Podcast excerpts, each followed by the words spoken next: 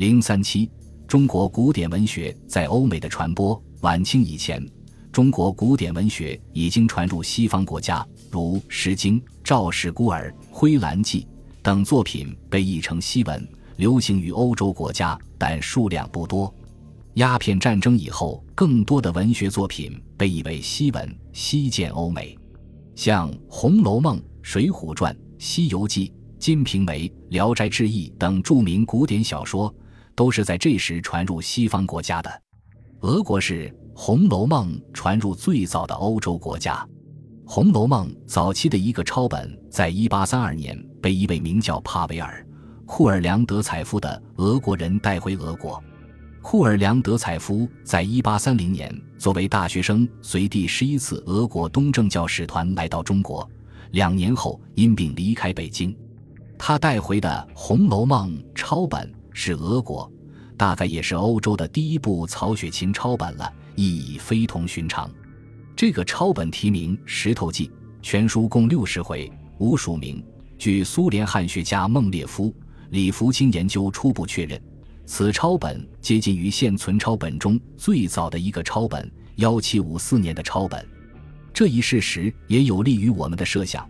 这样就不排除此抄本是在18世纪70至90年代之间抄写的可能性。它收藏于苏联科学院东方研究所列宁格勒分所，1962年为李福清所发现。1985年，中国学者与苏联学者对这一抄本做了共同研究，并在1986年两国共同影印出版这一稀世珍本，这是红学界的一件大事。19世纪40年代。《红楼梦》开始被译成俄文。一八四三年，俄国出版的《祖国纪事》杂志第二十六期曾刊载《红楼梦》第一回的片段译文，译者是科万克。但俄文全译本直到一九五八年才由帕纳修克完成，这已是百余年以后的事了。《红楼梦》最早被译成英文是在一八四六年，时年宁波出版的《官话汇编》。登载了《红楼梦》第六回的片段英文译文，译者是英国驻中国宁波领事馆领事罗伯特·汤姆。较早系统英译《红楼梦》的也是一位名叫乔利的英国外交官，曾经出使英国驻澳门领事馆副领事的乔利把《红楼梦》前五十六回译成英文，于一八九二至一八九三年由香港出版。这个译文并不出色的译本是。《红楼梦》最早的较系统的西文译本，在德国最早介绍研究《红楼梦》的是柏林大学东方语言教授威廉·格鲁贝。这位德国著名汉学家曾在1897至1899年间在北京从事研究工作。1902年，他撰写的《中国文学史》出版，介绍了包括《红楼梦》在内的一系列中国古典小说。他写道。《红楼梦》是十七世纪出现的一部小说，它的作者是某个叫曹雪芹的人。这部小说无疑是中国小说文学中最重要的作品之一。它是一部充满美妙细节的长篇爱情故事。小说篇幅十分庞大，即使概要的叙述它的内容，也会超过这一节的字数限制。然而，作者却把《红楼梦》等名作放在该书最后一章。列出的标题却是戏剧与散文，这表明作者并未真正理解和认识《红楼梦》等中国小说的价值。一般说来，德国人对《红楼梦》的研究与介绍落后于英美。直到魏礼贤的《中国文学》在一九二六年出版后，德国人对《红楼梦》的研究才提高了一大步。对《红楼梦》的翻译也是在二十世纪二十年代末才开始的。一九二九年，法兰克福出版的《中国学》杂志发表了署名 W.Y. 最结义的《红楼梦》第二十一、二十二两回，这是《红楼梦》最早的德文片段译文。《水浒》在西方国家流传也始于鸦片战争以后，先是在法国、德国，其次是英美等国。最先翻译《水浒》的西人是法国汉学家安托尼·巴赞。一八五零至一八五一年，他结义了《水浒》前六回中鲁智深的故事和第二十三至三十一回武松的故事。一八五三年，他又在自己编著的《现代中国》一书中收录了三节译文，一节是金圣叹托名施耐庵写的序，另两节是有关九纹龙史进和鲁智深大闹五台山的译文。但在很长的时间里，法文全译本的《水浒》一直没有一出即出版，直到一百二十多年后，即一九七八年。《水浒》的法译全本才由法国葛利马七星出版社出版发行，《水浒》开始在德国流传，也是在晚清时期。威廉·格鲁贝所著的《中国文学史》及爱德华特·埃尔克斯的《中国文学》等书都简要的介绍、评论过这部名著。魏礼贤的《中国文学》一书有专门关于《水浒》的介绍，指出，在本质上，《水浒传》。是一部道德反叛的古典作品。全书的主题是：政府的腐败是盗贼风气的根源。一个善良的强盗比一个凶恶的官员要好。通过这一主题，全书闪烁着中国人民群众的精神风貌和他们反抗一切不公正及压迫的光芒。这是这部作品巨大成就的基础。作者的这种评论基本上是正确的。德文译本的《水浒》。出现于二十世纪二十年代以后，比法文译本的出现迟到七十余年。《水浒》的英文译本也出现在二十世纪二十年代。一九二三年，英国汉学家翟里斯译著的《中国文学史》中录有《水浒》片段译文，内容取自鲁智深大闹五台山。三十年代，美国女作家赛珍珠译成《水浒》全书七十回，取名《四海之内皆兄弟》。于一九三三年在纽约出版，《西游记》是我国影响最大的神话小说，备受西方人士的关注，译介较为及时。十九世纪中叶，法国汉学家泰奥多·帕维把《西游记》中的第九回和第十回译成法文。第九回译文题目为《三藏和上江中得救》，第十回译文取题为《龙王的传说》，佛教的故事。译文皆刊于巴黎出版的《亚洲杂志》。一九一二年，法国学者莫朗编译的《中国文学选》一书出版，收录了《西游记》第十、十一、十二三回的译文。十二年后，即一九二四年，莫朗译成《西游记百回选》一本，取名《侯与猪神魔历险记》，当年在巴黎出版。这是出现最早的较为系统的《西游记》法文译本。《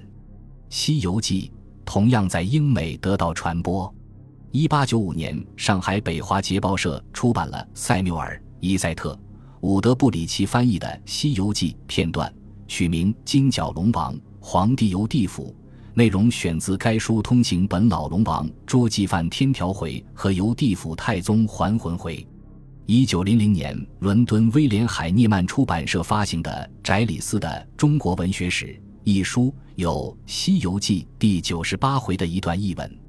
一九零五年，《亚东》杂志第四卷刊登了题为《中国的仙境》的译文，内容取自《西游记》的两段情节。译者署名为詹姆斯·维尔。大致来讲，晚清时期传入欧美各国的《西游记》译文多是一些情节片段。该书系统的翻译是在二十世纪二十年代以后。有我国四大奇书之一称誉的《金瓶梅》，也是在晚清时期被介绍到欧美国家的。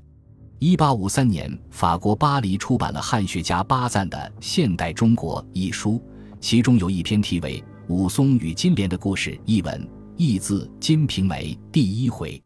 这是目前发现最早的《金瓶梅》的西文节译本。一九一二年，法国巴黎下庞蒂埃与法斯凯尔出版社。出版了由莫朗翻译的《金瓶梅》法文节译本，全书二百九十四页，这是该书最早的西文节译本。德国汉学家大都重视对《金瓶梅》的研究，格鲁贝、伏尔开、为李贤等学者所著的《中国文学史》《中国文明史》中都介绍过《金瓶梅》。《金瓶梅》德文全译本出版于一九三零年，译者是弗朗兹·库恩。由德国伊泽尔出版社出版，出版后即被转译成英、法、荷兰、芬兰、意大利、瑞典、捷克、匈牙利等国文字，在欧美各地广为流传。《聊斋志异》是在西方国家流行较早的一部中国古典文学名著。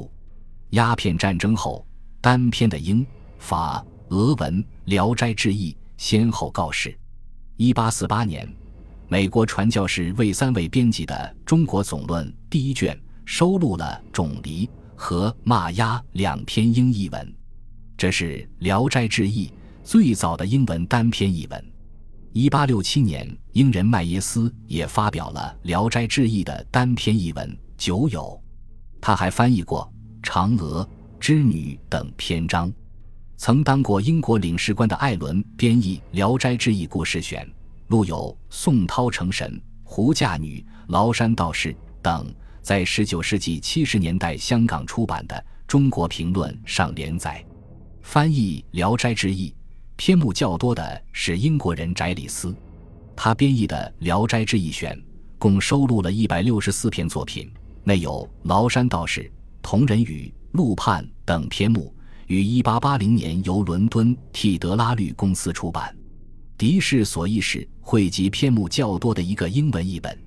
最早的法文《聊斋志异》单篇译文是法国学者阿里翻译的《种梨》。刊登在1880年巴黎出版的《亚洲杂志》上。此外，中国驻法国公使馆参赞陈继同也翻译了《新十四娘》《青梅》《相遇》等二十六篇作品，译集为《中国故事集》，由巴黎卡尔曼出版社1889年出版。出版后颇受法国读者欢迎，当年就重印了第二版、第三版。施莱尔博士专门为这个译本写了介绍文章。刊登在《通报》第一期。一八九五年，河间府天主教会印刷所出版了法国传教士戴遂良编译的《汉语入门》第五卷，内有数十篇《聊斋志异》的译文。该书是为外国人学习汉语而编写的法汉对照课本，《聊斋志异》中的许多篇章都作为该课本的教材内容，如书中第三十七课为赵成虎，第四十九课为考成皇。第五十一课为崂山道士，第五十二课为胡嫁女等。一九零三年，该书再版。民国以后出版的法文《聊斋志异》结译本逐渐增多，主要有巴兰译的《中国故事》，内有《聊斋故事》二十三篇；路易拉鲁瓦译的《魔怪集》；蒲松龄小说选收录作品二十篇；贺敬瞻译的《聊斋志异》单篇法译文，内有十九篇。阿尔方编译《中国短篇小说集》，收有《聊斋志异》作品十六篇；皮埃尔·道丹编译的《中国故事集》《聊斋志异选》，内有作品五十篇，是此书法文译本篇目最多的一种。《聊斋志异》同样引起俄国学者的兴趣，早在十九世纪后期就被译成俄文。较早的有蒙纳斯蒂廖夫译的《水蟒草》。登载在1878年出版的新作杂志上。1883年，俄国著名汉学家瓦西里耶夫又翻译了《阿宝》《耕娘》《毛狐》等作品。《聊斋志异》的大规模俄译是在十月革命之后，苏联著名汉学家阿列克谢耶夫为此做出的贡献尤为突出。他从192年至1937年共出版了四本《聊斋志异选》。选译的作品共一百五十五篇，这部选集也是选译篇目较多的西文译本。除了以上提到的著作外，晚清时期被介绍到海外的中国小说还有《好逑传》《镜花缘》《十二楼》《儿女英雄传》等。关于唐诗、宋词、元曲的海外翻译介绍，也在此期取得不少成就，有的对外介绍并不亚于对小说的介绍。总之。鸦片战争以后，中国古典文学的海外传播有了较大的进展，不仅传播数量有了明显的增多，而且传播的内容也大大丰富了。以小说外播为例，鸦片战争以前介绍到海外的中国小说数量稀少，战后则不然，《红楼梦》《三国演义》《水浒》《西游记》等传世名作都先后被译成多种外文，介绍到东西方各国。尽管此期介绍的水平不是很高，多数作品只有结译本，但这毕竟初步展示了中国传统文化的精华与瑰宝，为世界各国人民了解中国民族及其文化提供了一个重要的窗口，并为后来的中华文化继续外播开辟了航道。其积极意义是不容抹杀的。其实，中国古典文学外播的意义远不止此，更重要的是，它还以无穷的艺术魅力、独特的艺术特色，积极地影响了域外一些国家和民族的文学艺术。如明治维新以后的日本，尽管西方思潮如洪水泛滥般的冲击了社会，但在文坛上却一度出现汉诗文兴盛的局面。仅在1871年至1879年出版的汉诗选本，著名者有明治三十八家绝句、东京才人绝句、明治十家绝句、金世名家诗抄、旧语诗抄等。日本学人正冈子规感慨地说：“今日之文坛，若就歌排诗三者，比较其进步程度，则诗为第一，排为第二，歌为第三。和歌下落。”汉诗腾贵是对当时日本文坛状况的一种写照，中国文化的积极影响在西方国家有反映。二十世纪初期，在英美诗坛上曾流行过意象派。意象派是现代英美诗歌的一个流派。从艺术渊源上说，它的形成曾受到中国古典诗歌的影响。美国诗人艾兹拉·庞德是这个流派的首唱人。面对西方诗坛的重重击毙。庞德立志进行诗歌改革，他从汉学家费诺罗萨收集注释的上百首中国古典诗歌中受到深刻的启迪，形成了新的诗歌创作观念，并创作出第一本意象派诗集《意象派选集》，于1914年出版。在庞德的六首作品中，有四首取材于中国的古典诗歌，《访屈原》灵感来自于《九歌》中的山鬼刘彻。是对汉武帝落叶哀蝉的改写，《秋山怨》是班婕妤《怨歌行》的模仿，最后一首尚未考证出其原诗。一九一五年，庞德经过对费诺罗萨遗留的中国古诗笔记的整理及再创作，出版了由十八首短诗组成的《神州集》。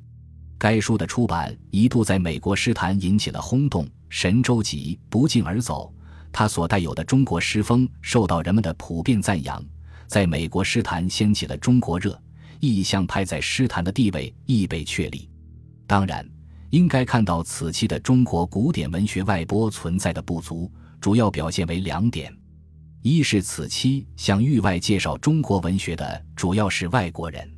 他们或者是汉学家，或者是外交官，或者是其他方面的学者。由于国度、民族、身份及看问题的立场、方法、角度上的不同。他们对中国文化的认识、理解、介绍及解释亦大不相同，众说纷纭，片面性与民族偏见掺杂其中，这不仅不利于中外文化的交流，而且给各国人民正确认识中国造成障碍。二是介绍的内容亦不完全，如中国古典小说的西文译本节义多，全译少，便是证明。可见，此期的中国古典文学外播固然取得可观的成绩。但也不应做过高的估价。